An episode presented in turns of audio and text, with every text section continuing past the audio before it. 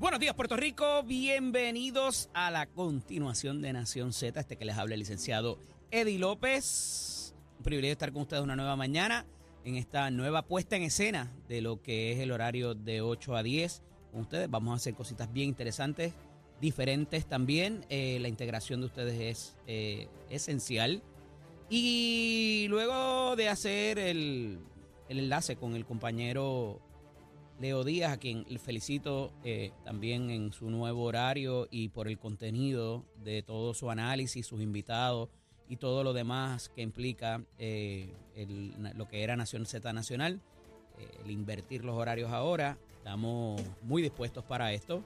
Agradezco y aprovecho nuevamente para con los compañeros Saudi Rivera y Jorge Suárez también desearle el mayor de los éxitos en sus gestiones profesionales eh, de lo que están próximos a, trabajar. Eh, pero el show tiene que continuar. Aquí está nuestro compromiso para con ustedes, nuestra audiencia, y tener eh, muchos temas interesantes, analizar desde otra óptica lo que es la política y las situaciones de gobierno. para los que no me conocen o me conocen poco, llevo muchos años en, la, en lo que es el quehacer legislativo desde diferentes perspectivas eh, inclusive lo que es presupuesto y, todo lo demás que tiene que ver con números, contribuciones y todo eso, en diferentes comisiones. Y veo el gobierno de una manera institucional y por eso muchas veces me tomo personal los ataques que se hagan contra las estructuras, contra las organizaciones, contra las entidades, por razón de que no son la persona que las ocupa, no es el partido de gobierno que esté en la administración, sino sencillamente eh, la persona que en ese momento regenta esa organización. Y no por eso eh, la ley está mal hecha, la ley que habilita esa agencia, esa corporación pública. Y simple y sencillamente hay procesos que trascienden y que ocurren pues por momentos históricos que hay que corregirlos en la ley, ¿verdad? Conforme pasa el tiempo, se desarrolla la tecnología.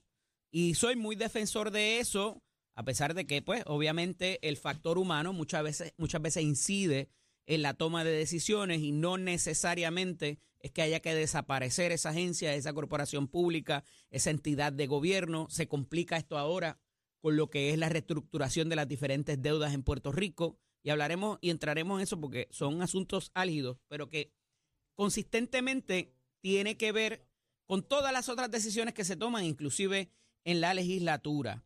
Quería comenzar con una muy merecida nota de duelo a quien en vida fuera la periodista y comunicadora Jennifer Wolf, a su familia, a su compañero, el licenciado Joseph Law, con quien coincido eh, con bastante frecuencia allá en la ciudad de Madrid, donde ellos vivían. Eh, tuvimos oportunidad de compartir recientemente ahora en la Semana de Acción de Gracias, que estuve por allá, eh, unas conversaciones extraordinarias. Mi abrazo, mi cariño, mi respeto y mi distinción a la carrera de la periodista y comunicadora en todas sus vertientes, eh, escritora también, eh, y otra persona que se nos va por el maldito cáncer eh, a una edad muy temprana en su etapa más productiva. Así que mi abrazo para la familia, para todos los compañeros que fueron a su vez compañeros de ella en las diferentes eh, puestas en escena, ¿verdad? Donde tuvo participación, ya sea en la televisión, prensa escrita, las relaciones públicas y todo lo demás.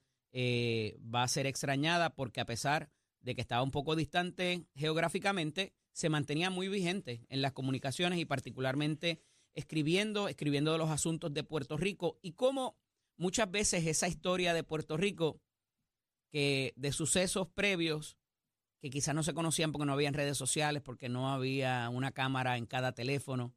Eh, de momento tú analizas esa historia y además de que entiendes por qué pasaron muchas cosas, con la información que tenían las personas en ese momento, también eh, ves cómo los patrones tienden a repetirse en la conducta humana. Y hablando de la conducta humana, ayer tuvimos un suceso algo lamentable y fue porque se trabajó de una manera quizás no institucional. Y me refiero a lo que pasa en la Casa de las Leyes, particularmente en el hemiciclo de la Cámara, con la representante Lizy Burgos. Tuve la oportunidad ayer de coincidir con ella en el programa de televisión en la tarde y todavía estaba un poco, obviamente, molesta e indignada eh, para con el trato, a pesar de que el sargento de armas fue muy eh, respetuoso con ella, eh, por una orden que se había dado desde la presidencia de la Cámara. Y la queja original de ella, a pesar de que pues obviamente habían votaciones, había una sesión en progreso, que hay que ser muy celoso con eso, ella levanta el asunto de inmunidad parlamentaria, quizás no haya sido el mejor argumento, porque la inmunidad parlamentaria es para procesos de que no te arresten o no te permitan hacer la votación, ¿verdad? Por alguna otra razón. Eh, y el legislador se le reconoce esta, lo vimos recientemente con el asunto de Rivera Madera, el legislador Rivera Madera allá en, en el área de Guayanilla, eh, donde en una manifestación se le eh, arresta y en estos días finalmente la Oficina para el Panel del Fiscal Especial Independiente desisten de continuar en esta, en esta causa eh, por razón de que había sesión, el legislador no había violado ningún perímetro y varias especificidades de ese caso que no vienen ahora al argumento.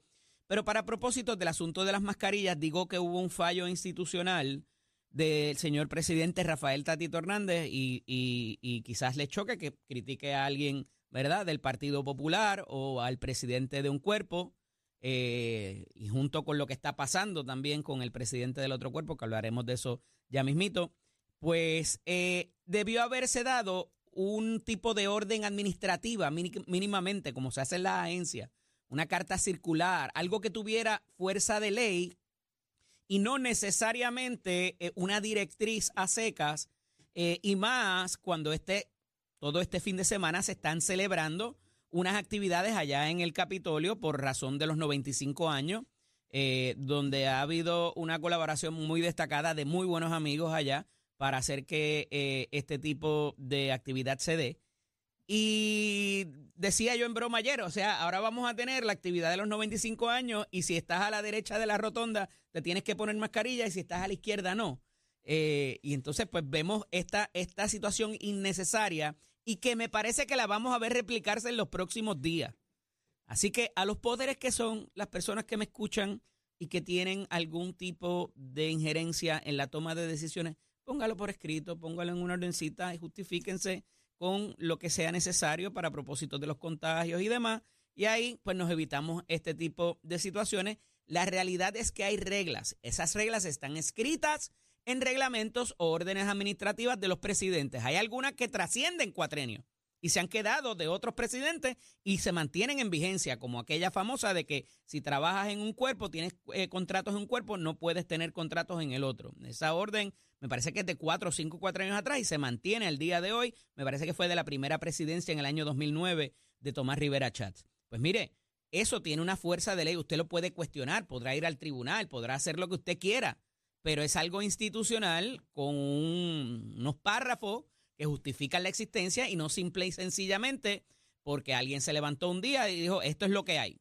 Y podrá tener la mejor intención del mundo, pero tiene que de alguna manera, igual que al hemiciclo no se supone que se entre en maones, no se supone que se entre sin chaqueta y sin corbata. Mire, eso está escrito en un sitio y el legislador o la persona que va a accesar al recinto sabe a lo que se atiene. Y me parece que ahí está la falla, no necesariamente eh, en, la conducta de la, de la, de la licenciada, la compañera licenciada y, representante, eh, que no pudo participar de una votación y priva así a sus constituyentes de participar allí por ponerse la mascarilla.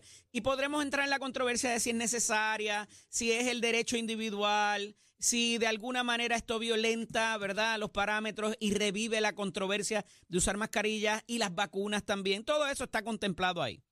Pero la realidad es que al final del día allí había un proceso legislativo donde se supone que los constituyentes de la representante Burgos Muñiz estuvieran representados y eso no ocurrió por algo que no está conformado en un vehículo, en una herramienta de ley y orden al final del día. Así que esto es corregible, es evitable este tipo de situación en el hemiciclo. Así que, por favor, envíen el mensaje quien pueda tomar cartas en este asunto. Les decía que estos asuntos de la quiebra son algo complejos y, y no porque yo sepa más que nadie, ¿verdad? Pero eh, le sigo el tracto para tratar de simplificar y no perderme en la maraña técnica que es necesaria, cuidado, porque cuando tienes procesos de reestructuración, aquí no es otra cosa que se hace un canje, un cambio. Tú me das el bono que tú tienes, que valía tanto, ahora vale tanto, aceptas por uno menor. Y en ese canje tiene que haber mucho detalle técnico para ver qué pasa después. Porque al final del día es un instrumento negociable que se vende, se intercambia, que tiene un valor, que ese valor puede subir, puede bajar. Y lo vemos reflejado en esta última controversia que hay por lo que es lo que fue la resolución 594, la resolución conjunta, donde los cuerpos acceden a que haya ese intercambio para saldar la deuda de la autoridad de puertos. Y hay una controversia que levanta ayer el presidente del Senado, que hablaremos con él prontamente, de si la deuda de puertos se había dicho que eran 150 millones o eran 602 millones, como establece eh, la resolución para hacer este mecanismo y a su vez darle un cariñito a los muelles de crucero, oye, que nos han de alguna manera nos han resultado muy beneficiosos, nos han atraído turismo y es la primera cara de mucha gente que nunca ha venido a Puerto Rico y viene para el crucero, salga de aquí o no, eso es otra, otros 20 pesos. No obstante, pues aquí hay esa reestructuración tenemos todavía pendiente la de la Autoridad de Energía Eléctrica, que está muy compleja también, y tienen unas pinceladas que se parecen, ¿saben? Eh, el asunto de la deuda de puertos con la deuda de carreteras y la deuda de la Autoridad de Energía Eléctrica tienen ciertos, ciertos detalles que se parecen, como por ejemplo las pensiones de los jubilados, como eh, la puesta al día o de alguna manera la remodelación de las instalaciones o, el cariñito ese que se le da ya sea para las carreteras, ya sea para los muelles o ya sea para el sistema eléctrico, que todavía estamos hablando de, sistemas de emergencia que vamos a comprar, que si, que si FEMA nos va a dar los chavos y cómo se va a hacer eso para evitar los apagones en la época pico del verano.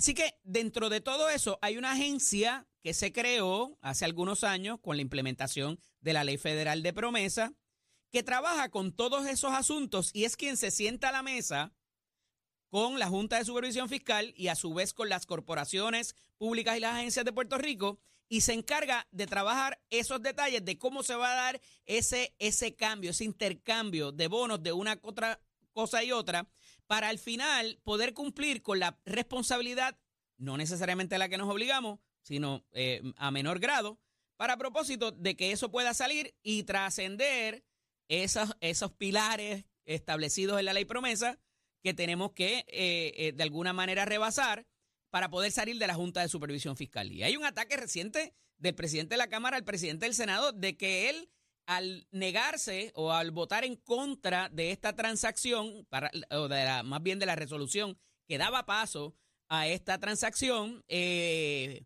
favorece, que favorece la permanencia de la Junta en Puerto Rico. Palabras mayores. A su vez, el presidente del Senado ayer en una conferencia eh, riposta un poco con que tiene unas dudas particulares de cómo se va a dar y cómo se va a favorecer a este privatizador. Entonces, eh, al final del día, la Junta va a hacer lo que le dé la gana. Yo creo que todo el mundo estamos claros en eso. Mira, dado eso, me parece que como hay instrumentos de diferentes agencias, de diferentes bonistas, y de otras cosas, va a requerir legislación. Y ayer el gobernador nuevamente parece ser el adulto en la mesa y decir, ¿sabes qué? Para lo de los jueces hay que poner legislación. Para lo de la violencia doméstica hay que presentar legislación. Presentó tres medidas ayer a través de, lo, obviamente, de las delegaciones. Y tiene que haber legislación porque los constituyentes tienen que estar representados en esto, obligatoriamente. Entonces, eh, eh, me parece que la controversia que si lo del Supremo por el, aumento de los jueces, eh, de quién fue la culpa de lo de la violencia doméstica, o sea, son cosas que nos perdemos en esos detalles y no vamos a la, al, al centro de la controversia para resolverla y que no vuelva a ocurrir de nuevo. Porque al adjudicar la culpa, ah, sí, sabemos quién fue y quizás haya consecuencias. Pero ¿qué queremos? Que esto no se repita ni con esos actores que tuvieron culpa ni con ninguno otros.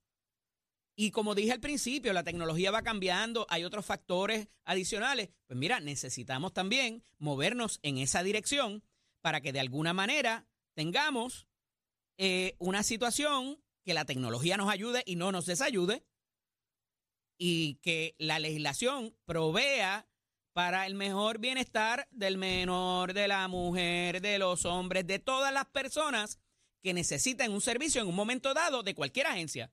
Punto y se acabó. No, es ciencia, eh, eh, ¿verdad?, de cohete.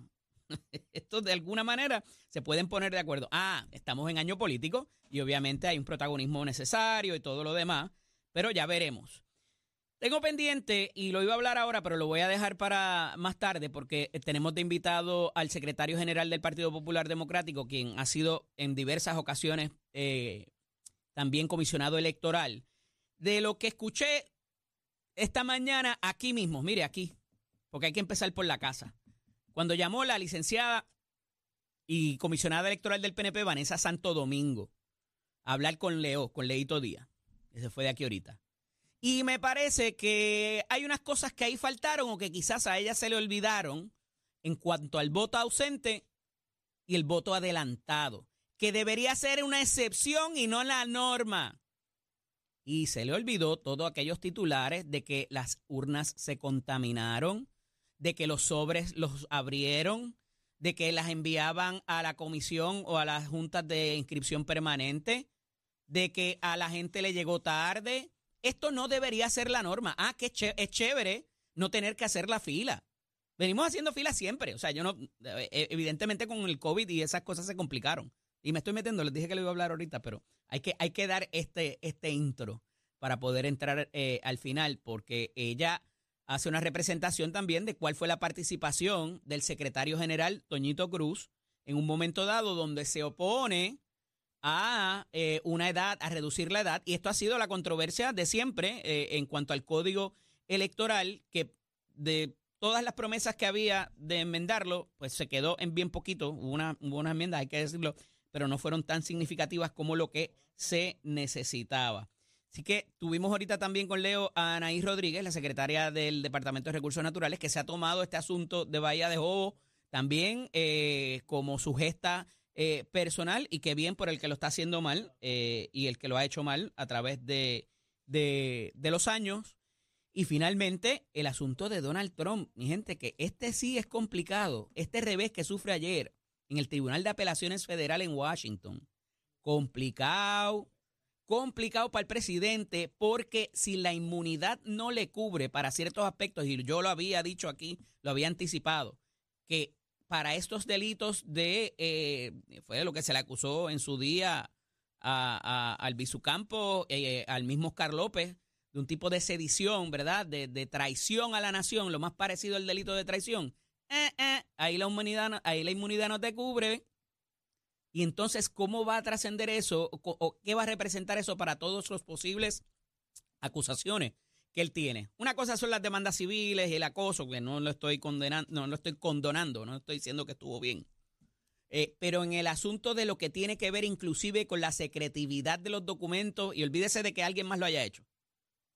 todo el que lo hizo está mal, el que, el que lo haya hecho en contrario no lo hace bien. Así que vamos a ver por dónde parte esto, porque me parece que es la puntita del iceberg que pudiera, a diferencia de otras, eh, de otras situaciones legales, eh, tener alguna, algún guayau para el presidente, eh, el expresidente Donald Trump. Pero mira, es momento de hablar de deportes con nuestro compañero, el, de, nuestro compañero Tato Hernández. Dímelo, Tato.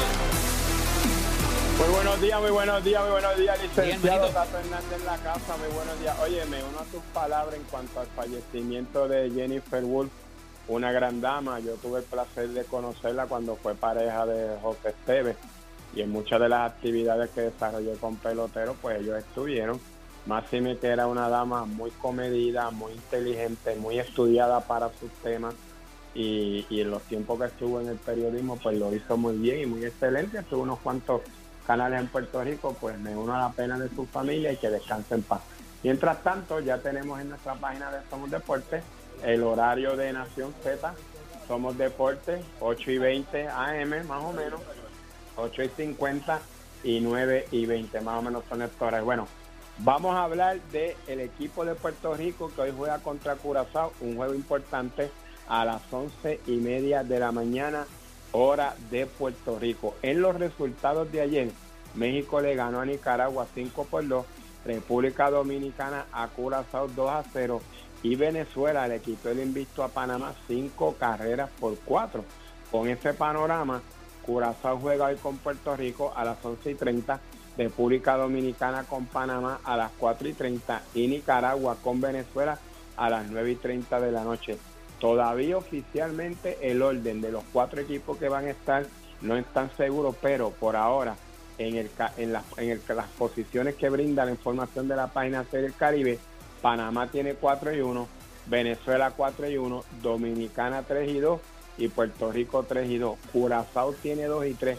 Por eso ese juego de Puerto Rico es importante que le ganemos a Curazao para estar en batalla para esas cuatro posiciones para las semifinales que están prestas a comenzar. Los que lamentablemente pues ya están eliminados fueron México que se fue con 2 y 4 y Nicaragua que no conoció la victoria con 0 y 5. Y usted se entera aquí en Nación Z Somos Deportes el auspicio de nuestra escuela que te informa. Ya comenzamos el proceso de matrícula para este mes de febrero 2024. Puede pasar por cualquiera de nuestros recintos, joven, jovencita, salió de cuarto año, todavía usted no ha encaminado su carrera, dése la oportunidad y visite cualquiera de nuestros recintos. Puede llamar también al 787-238-9494 para una orientación completamente gratis y lo más importante, compare facilidades de equipo porque en esta escuela construye tu futuro. Achero, give it Achero, Achero. Dímelo. Mira, yo me voy a guillar hoy. De ah, dime, ¿qué pasó? No de, no de cacique, pero yo las he estado escuchando a ustedes. Y como esto lo vamos a hacer diferente, y los viernes nosotros hacíamos lo que nos daba la gana aquí con y con Saudi, para yo lo voy a hacer todos los días. Ah, bueno, eso está bien, fíjate, buen pensamiento. Y me voy a guiar de achero, tú sabes, con, con la voz eh, todo. ¿Qué tú crees? No, meta mano, yo voy a ti, brother. y lo próximo es Mala de Marc Anthony. Llévatelo, achero.